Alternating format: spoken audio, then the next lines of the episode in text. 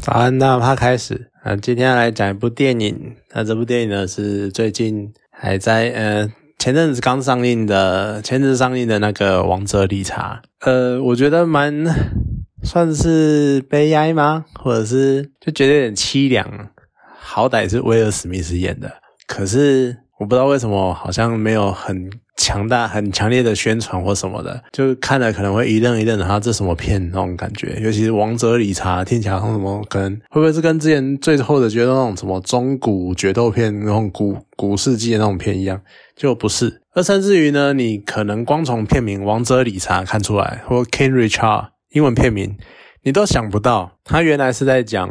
那个网坛名将大小威廉斯的爸爸理查威廉斯的故事。觉得啊，就那时候会会真的就是看的时候，我看预告，我说啊什么这什么片，然后看下去什么这是在讲大小威廉斯的故呃的爸爸的故事。我其实那个时候的第一个念头是，为什么真的不怕被骂吗？为什么要讲大小威廉斯的故事的启蒙，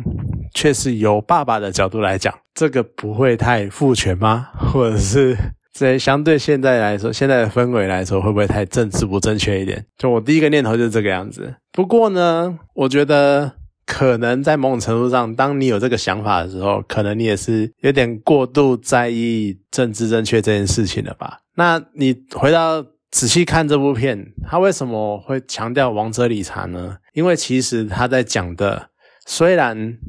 理查威廉斯是大小威廉斯的爸爸。是维尼维纳斯威廉斯跟 Selina 威廉斯的爸爸理查威廉斯的故事。他在讲的呢是爸爸当初如何去发掘这两他的两个女儿，而且不断的为他们找赞助，啊帮他们找教练，然后还有帮助他们训练网球，还有告诉他们一些人生道理，有点算是呃未来网坛天后的基础。帮他们打好这个基础的那种、那种、那的讲述这样的故事，所以其实你认认真去看这部片的话，你会觉得说，好吧，以爸爸为主角来演这部片，算是蛮合理的。因为如果你去讲大小威廉斯的传记的话，你就会变成说很强调他们，你为了要讲他们一生的故事，那你可能这一个所谓的童年到青少年这段时间，这个对他们来说相对相当重要的启蒙期，你可能会变成只有半部电影的片长，因为你要描写大小威廉斯的故事。可是，然后这半部片长里面呢，就又会有一个很重要的角色叫做理查威廉斯，然后可是因为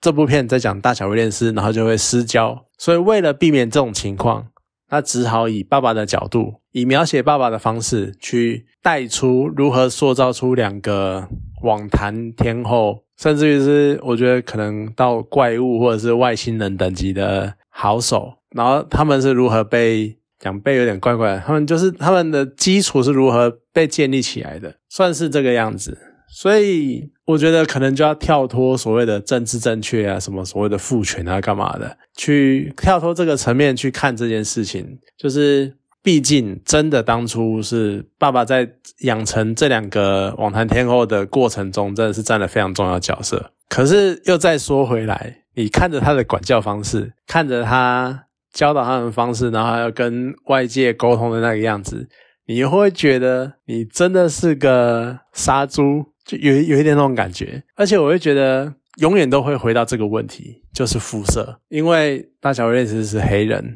那当然理查威廉斯也是黑人。那他在教导的过程中，他前半段很多场景、很多片段都在讲述一个当年受尽欺压的黑人，然后他为了扬眉吐气，然后他为了让黑人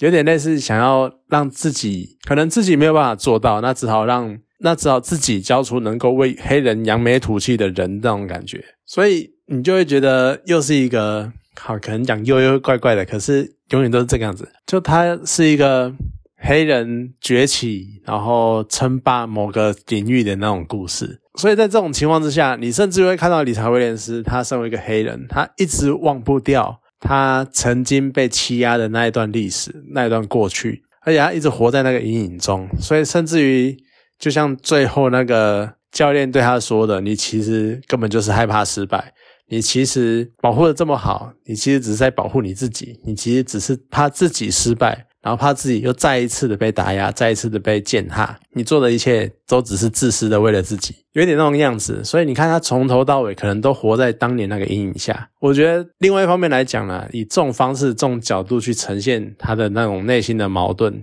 跟那种内心的挣扎，其实也算是蛮不错的讲述的方式。再讲回到电影本身，其实你从电影里面你可以看得出来，呃，我。这个时候就要讲，我不太熟大小威廉斯。那对于网球这个一件事呢，我除了知道规则，然后对于他们两个，我也只知道这两个非常的有名，甚至于可能套个电影里面爸爸讲的，就是啊，可能不是爸爸讲，就反正电影里面就是大家讨论的时候讲到的，就是他们呢是网球界的 Michael Jordan 那种感觉，就是超级巨星，而且超级强，称霸整个网坛的那种程度。可是可能仅止于此，所以我不太知道他们之间的互动跟实情到底是怎样。但是电影里面呢，一再的让我感受到，其实爸爸对于塑造他们两个人的基础跟品格，这个品格包括人品跟球品，各式各样方面，然后还有一些动作干嘛的，各式各样，还有发挥他们自己身体天生的长才那种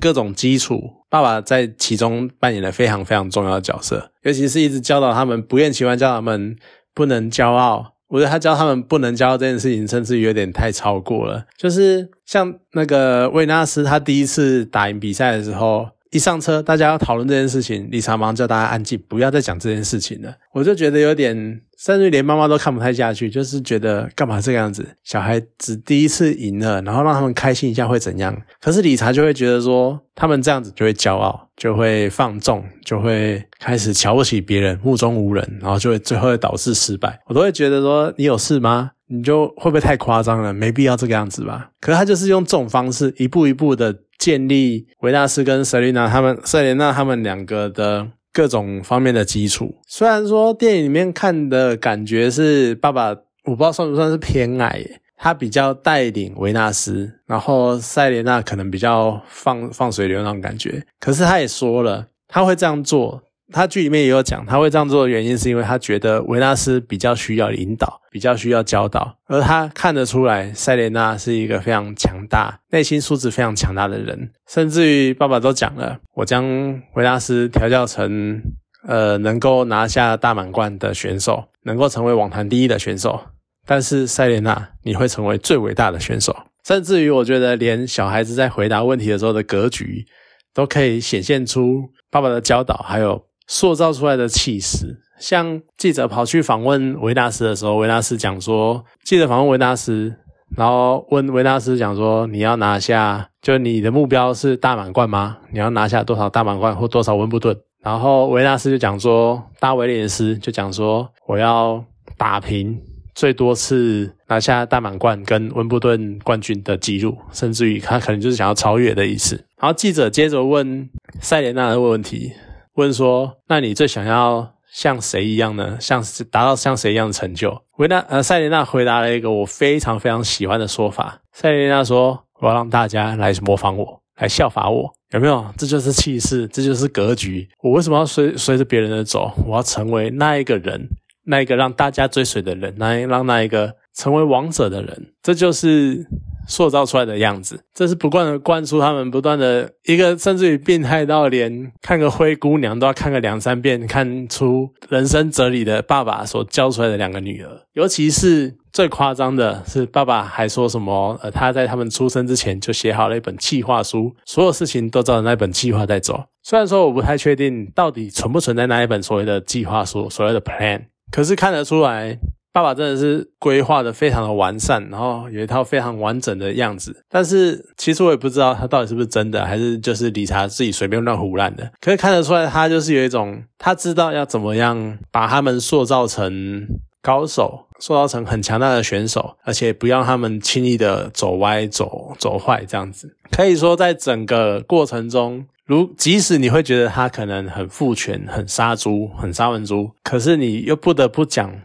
至少电影呈现出来的样子是，他真的影响他们很多。尤其是如果他们没有任何，譬如说走歪啊，或者是没有人没有什么很夸张的负面新闻啊，或者是永远保持这么强悍的水准跟这么巅峰的状态，可能真的都跟他们这个启蒙期所带领起来的那个样子，真的有非常大的影响。而且他也不完全都在讲理查的光明面，就像我刚刚讲，他有透露出他一些阴暗面。就像是他一直摆脱不了过去的阴影，虽然说，而且他甚至于是，就他一直有种被打压、被压迫的那种感觉，所以他永远都会，我们都会在别人的身上看到，就是那种什么望子成龙、望女成凤的父母，通常都是因为自己做不到的，然后寄托给下一代，一直可以看到这种表情出现在丽塔的身上，这种情感、这种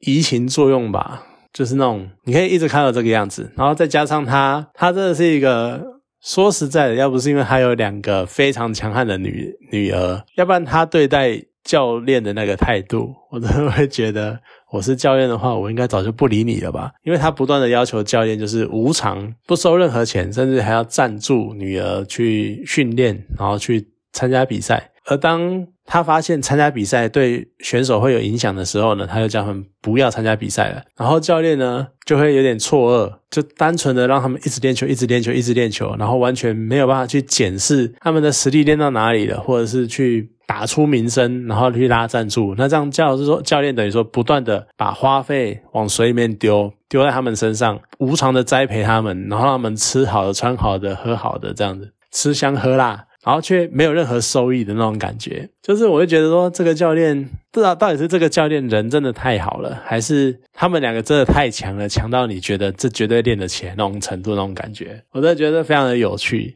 因为我觉得在，而且可能这也，我觉得这有可能也是国情的不同。我相信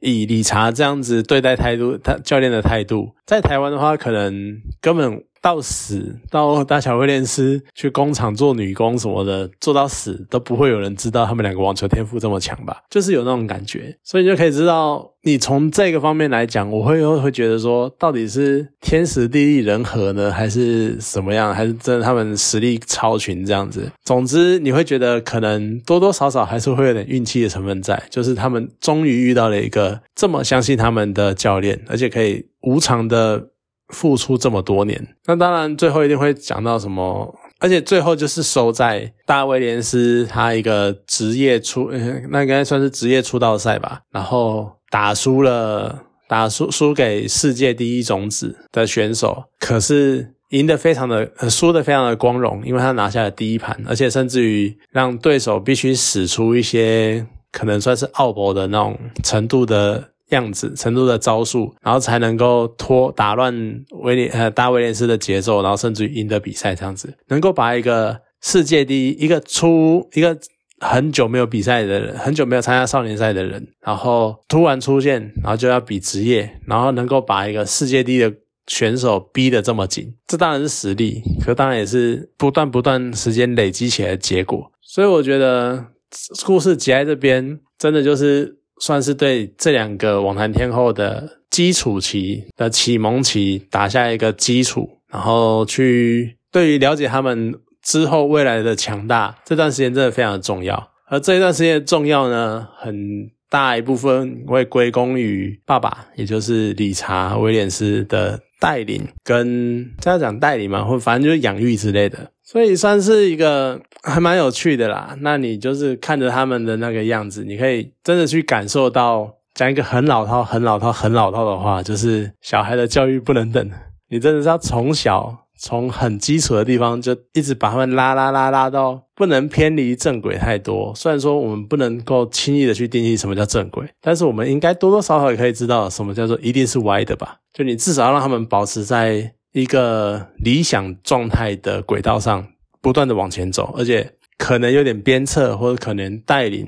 不管你用什么方式，但是就是让他们保持在一个稳定的轨道上，不断的往前走，我觉得算是蛮重要的。那这算是一部教你怎么教小孩的片吧，算是蛮有趣的。那当然之后如果也上一阵子了，可能不知道还有没有在演，那也有可能过阵子就会下了。那之后有机会的话，有。什么地方看得到，可以坐来看一下，我觉得算是蛮有意义的片。好，那今天这部电影就推到这边，好，谢谢大家。